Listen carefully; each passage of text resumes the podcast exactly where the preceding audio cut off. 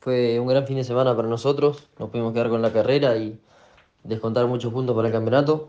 Eh, estuvimos muy contundentes durante todo el fin de semana, desde el arranque, eh, logrando la pole y la serie más rápida, así que contento por cómo estamos funcionando. Vamos a ir con todo estas últimas dos fechas a, a buscar el campeonato. Así que agradecer a mi equipo, a Charlo Álvarez por los motores y a todas las publicidades que, que me apoyan.